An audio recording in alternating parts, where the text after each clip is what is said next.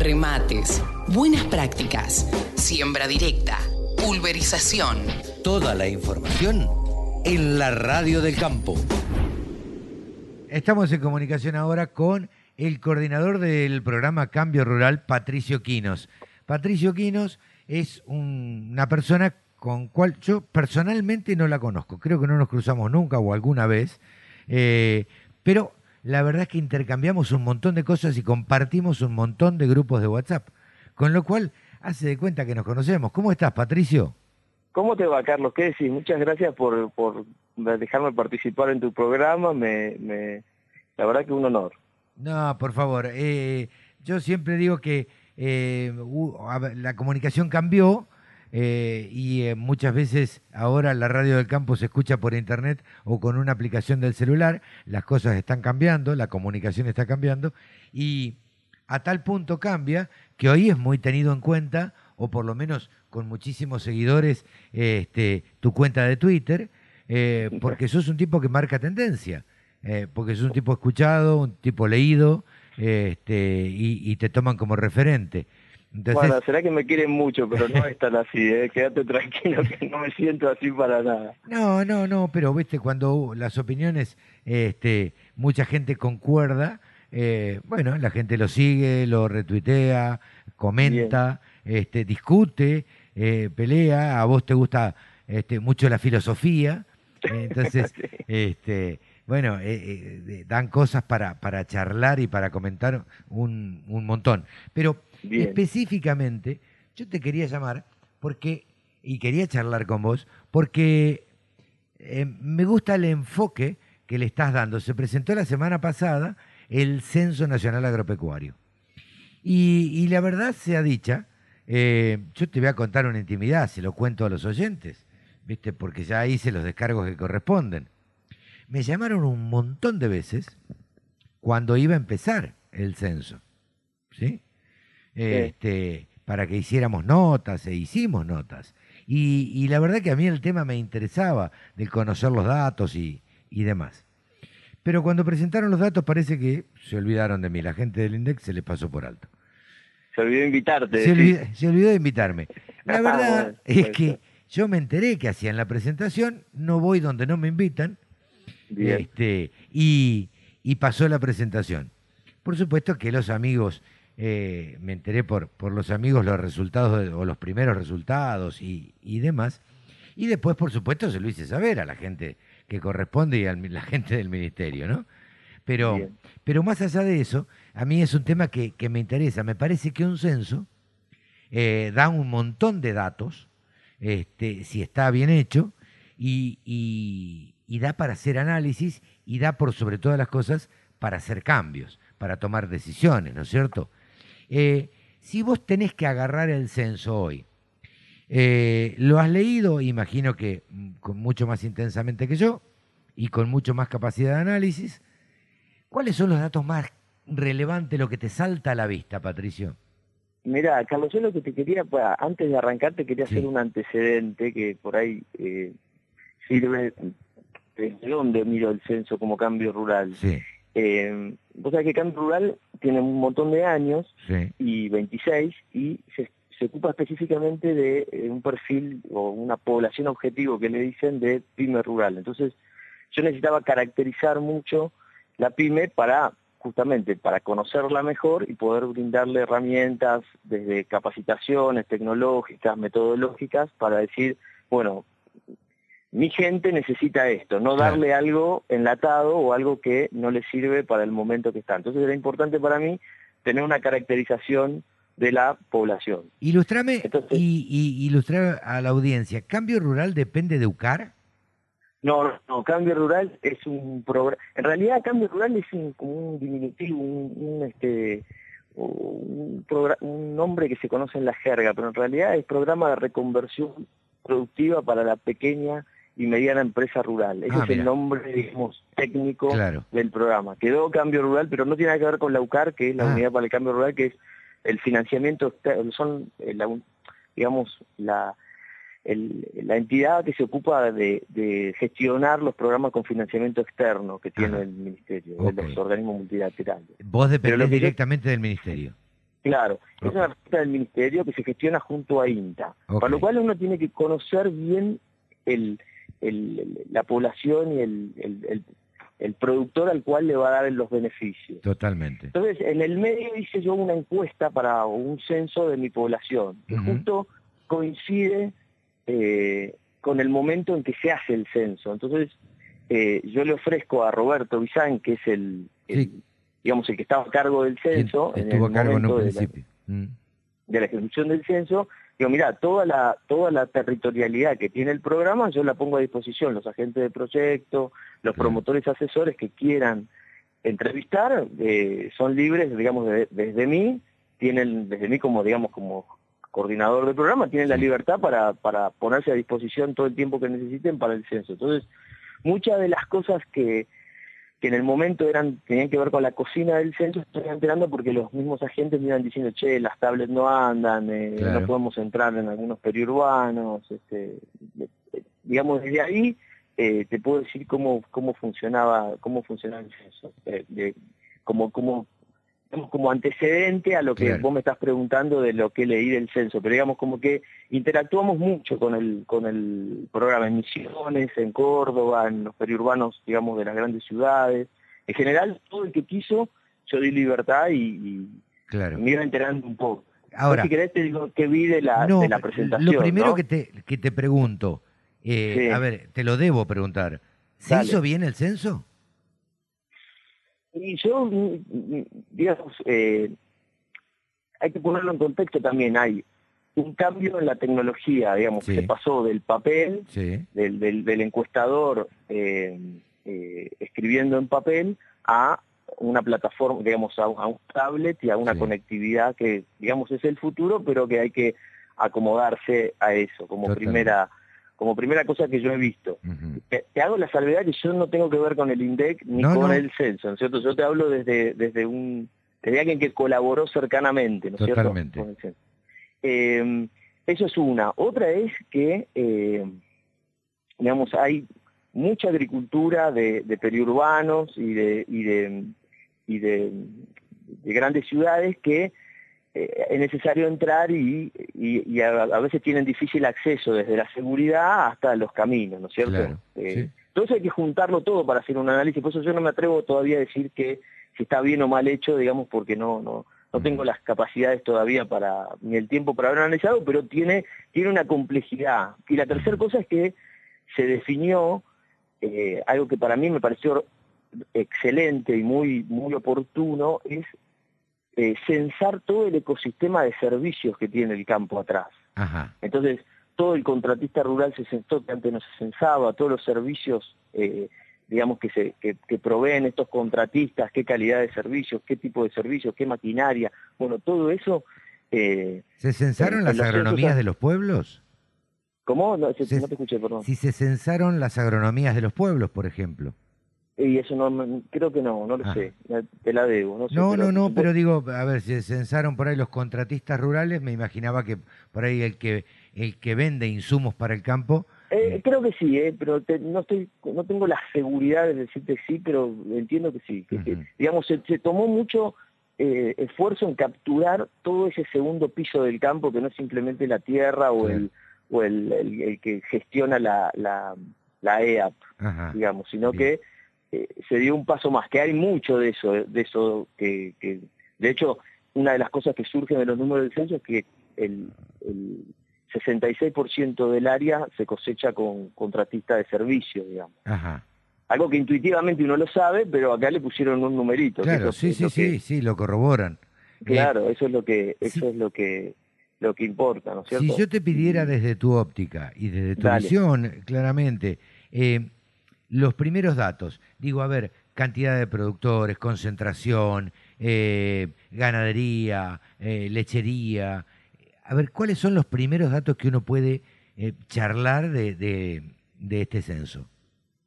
Bueno, una cosa que, que, surge, primero es la caída del número de, de, unidades productivas, ¿no? Que el censo del 2002 tenía unas 333 mil unidades y, en este censo del 2018 censaron 250.880, una cosa así.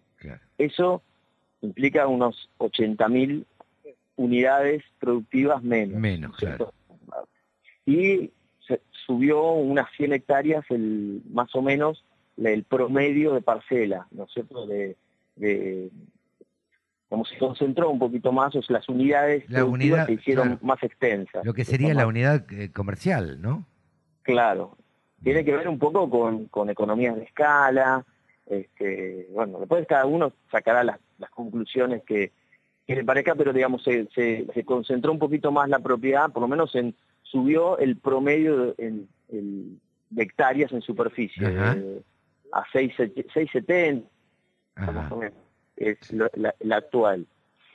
Este, que eso viene subiendo, digamos, desde los censos, por lo menos lo que se ve desde, desde, desde 1969, que es el, en el 69 viene subiendo, acompañando también la productividad, porque también hay que decirlo, las cosechas, 247 millones de hectáreas vienen de, de también de ahí, de, digamos, si uno pone una recta y compara cómo creció la, la, unidad productiva en hectáreas y cómo creció la producción o la, la, la, cantidad de toneladas, es, digamos, va muy a la par, digamos, el, el, el aumento en la, en, la, en la cantidad de grano cosechado con el aumento en, en la escala de la superficie, ¿no? Eso también es un, un dato que se ve cuando uno pone a la par esos números. ¿Arrojó datos de tecnología? Varios censos.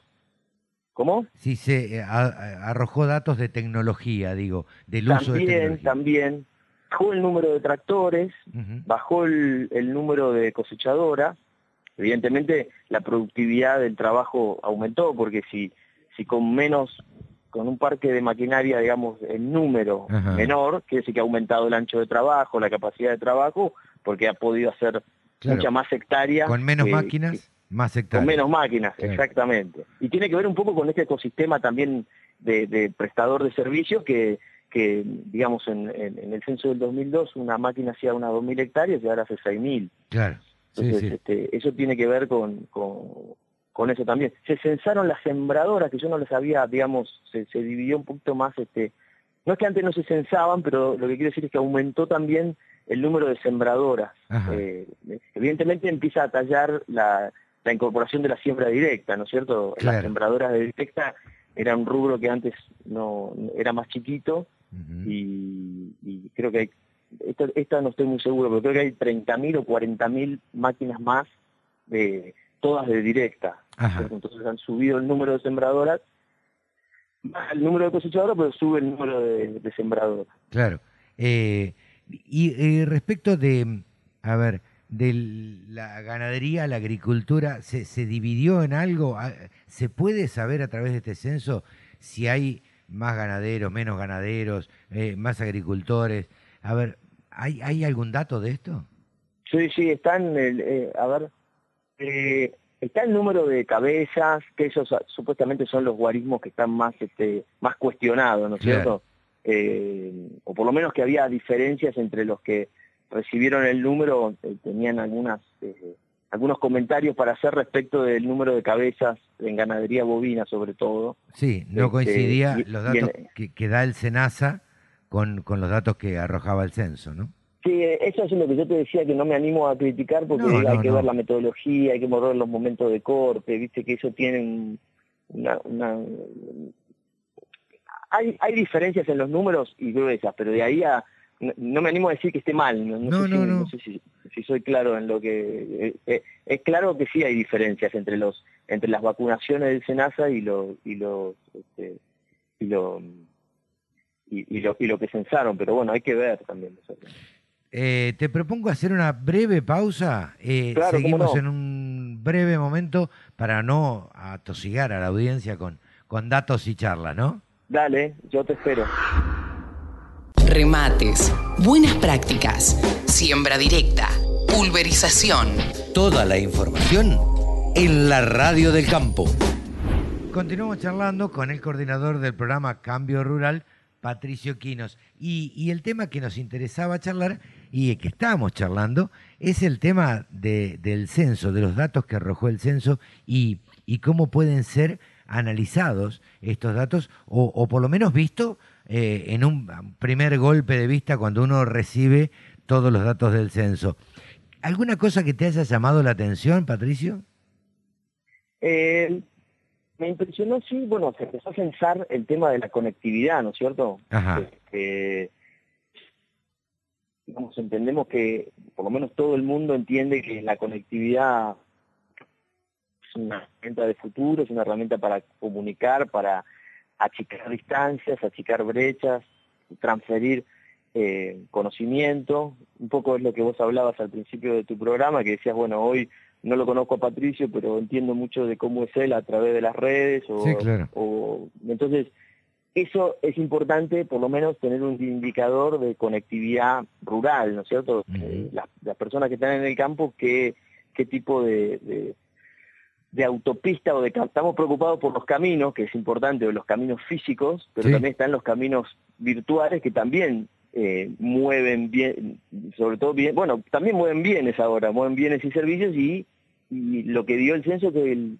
que el 34%, creo que es algo así como el 34% de la población rural tiene acceso a Internet. Tiene acceso a Internet.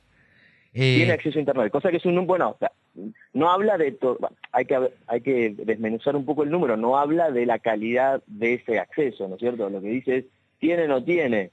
No, claro. En el, en el universo del tiene hay que ver claro. ¿Qué, ¿Qué, hay ahí adentro? ¿Qué servicio tiene o sí que tiene cuando va al pueblo? O, exacto, claro, exacto. Este, o qué tipo de conectividad. Pero llama la atención, que a mí, a mí me llama la atención en esto que estamos tocando específicamente, que es la conectividad, porque ¿sabes qué, Patricio? A mí me da la sensación que las máquinas hoy, tanto las cosechadoras, este, lo que se le puede adosar a una sembradora cuando uno está, una sembradora de directa o lo que sea, digo, te puede arrojar un montón de datos en tiempo real. Mm.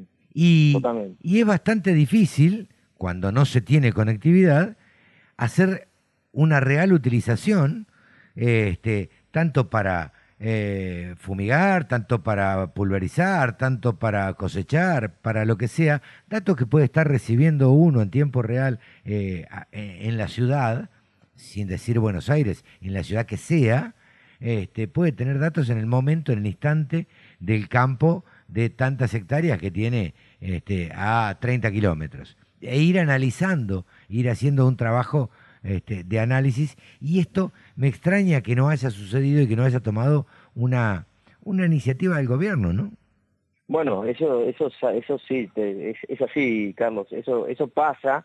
Eh, te, voy a algo un poquito más doméstico, ¿no es cierto? Que, que digamos, no, estoy diciendo que no es importante la, la, la agricultura, digamos, de precisión. Lo que quiero decir es que eh, hay una tendencia eh, nacional a que eh, los trámites vinculados a, los trámites que exige el Estado Nacional se hagan por Internet. Totalmente. mover Hacienda, digamos, las guías, los permisos de SENASA, las cartas de deporte, que eso, lo que vos se las propias liquidaciones de, impositivas, digamos, este, corren todo por, por, por, por internet, necesita conectividad, entonces, este, bueno, ahí es donde entran a jugar ese, el triangulito ese del arraigo, la, la infraestructura que hay para el arraigo rural y, la persona si se quiere quedar o no se quiere quedar en el campo. Entonces, todo eso juega en el, en el, en el triangulito, ¿no? No, no,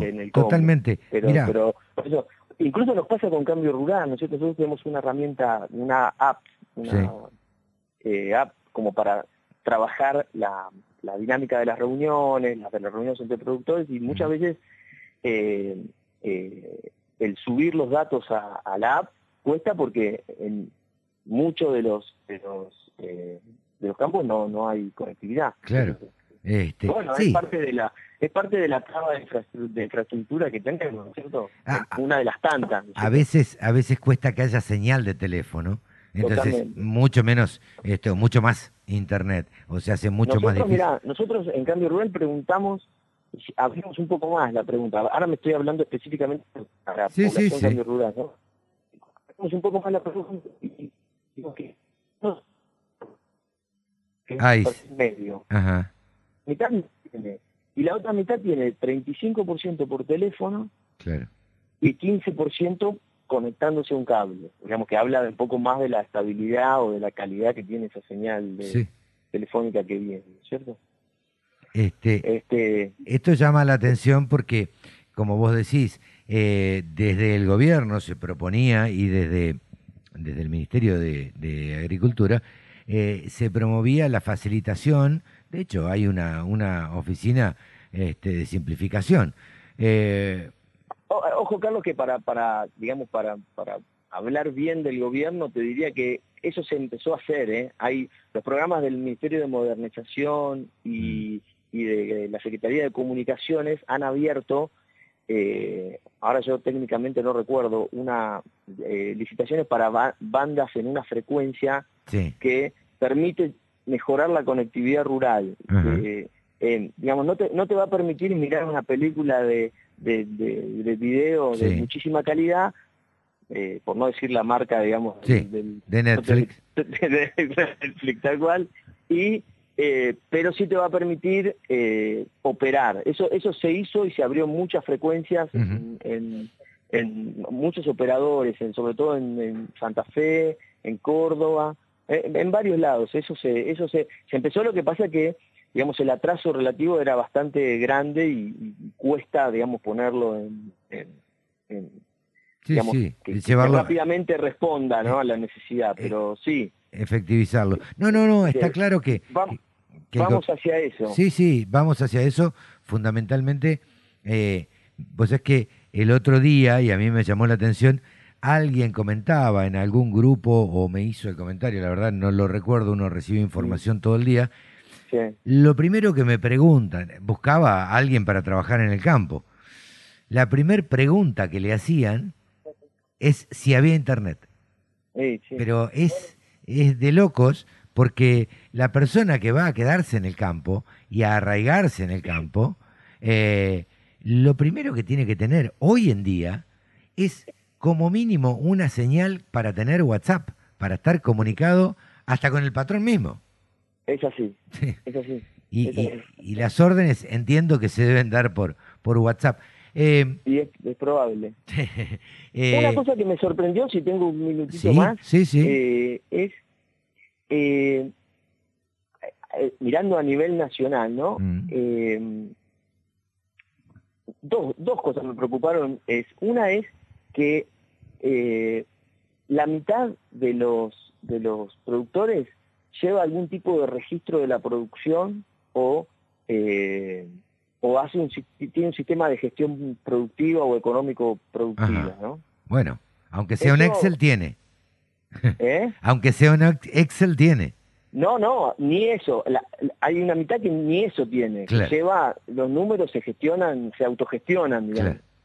Viste que cada uno mira los datos en función de su preocupación y de su realidad y su corsé biológico, ¿no? Yo como estoy en cambio rural digo, es un tema que estamos trabajando en cambio rural, la gestión económico-financiera y digo, y productiva, y digo, bueno, no somos una isla, evidentemente tanto la población en cambio rural como la general no llevan registros o tienen una poca registración de, económica. Totalmente. Y eso, viste, lo primero que, un productor va a decir es, bueno, yo no tengo condiciones, no tengo crédito, no tengo eh, financiamiento. Bueno, sí, es correcto, pero... Eh, un sistemita. ¿Cómo repartís el flujo de fondos a lo largo del año? ¿Dónde están los baches? ¿Entendés? Porque no, eh, eso es... tenés un problema de tasa de interés. No, claro. Hoy sí, hoy sí porque está desbandado eso, ¿no? No, no estoy diciendo, no me refiero a una mirada coyuntural, lo que digo es eh, digamos, si vos no llevas los números es muy difícil que sepas cómo te está yendo. Totalmente, totalmente, es totalmente en muchos casos intuitivo. Eh, vos sabés que soy un tipo preocupado por la comunicación entre el campo y la ciudad. Yo este, tengo una teoría que esto parte de la educación, pero bueno, eh, porque ni siquiera en las escuelas rurales se enseña demasiado qué es lo que le da el campo este, o qué es lo que produce el campo. Esto es una, una visión mía muy particular. Pero eh, siempre los urbanos o, en los grandes centros urbanos lo que sucede es que no se ve del todo con buenos ojos a los productores agropecuarios. Tampoco han hecho demasiado los productores agropecuarios, debemos ser honestos, este, por eh, limpiar su imagen, digamos, ¿no? Ahora, la pregunta luego de esta, de esta bajada de línea, digamos, digo, eh, ¿existen los grandes latifundios como se cree que hay en la Argentina? Ah, muy buena la pregunta. Bueno, lo que dice el centro, evidentemente no. Una de las cosas que, que de las primeras cosas que se me ocurrió mirar tenía que ver con, eh, con dónde estaban las explotaciones de más de 10.000 hectáreas. Claro, de mayor superficie. Claro, y evidentemente no son en la pampa húmeda. Este, eh, están el, el, 50%, más del 50% de la, de la de la superficie de más de 10.000 y de más de 20.000 hectáreas están en, en, Chubut y Santa Cruz. Claro, bueno, vamos a aclarar, yo creo que no hace falta aclarar, pues lo voy a aclarar casi como una cuestión graciosa. Vamos a aclarar que están en Chubut y en Santa Cruz, no porque eh, el gobierno anterior eh, haya sido de, de la zona, digamos. Vamos a aclarar que esto siempre fue así porque las grandes extensiones son muy poco productivas y es donde se concentraba la mayor cantidad de ovejas y había estancias de 100.000, 50.000, 200.000 hectáreas. Así es, así es. Tiene que ver con la cría extensiva de ovejas, sobre todo. Totalmente, totalmente. Digo, no, no, no le carguemos a esto nada político, porque no, no, la verdad que no, no es el caso analizarlo desde el punto de vista este, político. Eh, Respecto del arraigo, ¿qué, qué, notaste, si es que notaste algo en, el censo? Que la gente se queda en el campo, se ve, a ver, son familias las que lo trabajan, ¿cómo es? Bueno, el censo dice que el 91% de la, de la, ese número me, se me quedó grabado, ¿no? El 91% de, la, de los productores vive en el campo. A mí me, me sorprendió un número que quiero investigar un poco mejor, porque... Eh, digamos, eh, la sensación que queda es que por lo menos de andar por el campo es que muchos de los de los productores viven en ciudades cercanas. Claro. No viven en grandes ciudades, pero sí viven en, pueblos cercanos al campo, que serán entre 10, entre 10 y, y, 50, y 50 kilómetros más o menos de, de, distancia. De, entonces me, sorprendió que...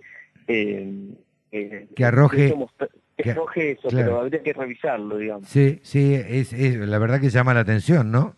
Porque el 91% es una cifra altísima para que vivan en el campo cuando uno normalmente ve que, digo, nada, que las camionetas salen para el campo del pueblo este, de pueblos chicos, medianos, este, salen a las 6, 7 de la mañana. Digo. Busca, alzan la galleta y salen. Pero claro, alzan la galleta. claro, no, no, no, compran pan, alzan la galleta y salen. Alzan la galleta, alzate un abriguito por si hace y refresca. Y este, pero bueno, eso solamente lo, lo esos dichos los podemos decir y, saber de qué estamos hablando los que, los que nacimos en el campo, los que nos criamos en el campo, los que andamos en el campo. Claro, tal cual. Pato, yo te agradezco muchísimo, la verdad. No, por favor. Muy amable. Este, seguiremos charlando de ahora en adelante porque me gusta tu visión, eh, porque me gusta la mirada que tenés del agro.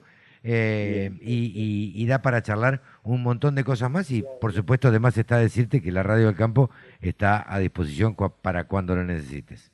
Muchas gracias. Bien mi rol, digamos, dar información y estar a disposición. Así que el rol del servidor público. Seguramente. Abrazo grande. Un abrazo gracias grande. por el llamado, Carlos. No, por un favor. saludo a la audiencia de la Radio del Campo. Gracias. Patricio Quinos, coordinador del programa Cambio Rural. Solo pensamos en agro.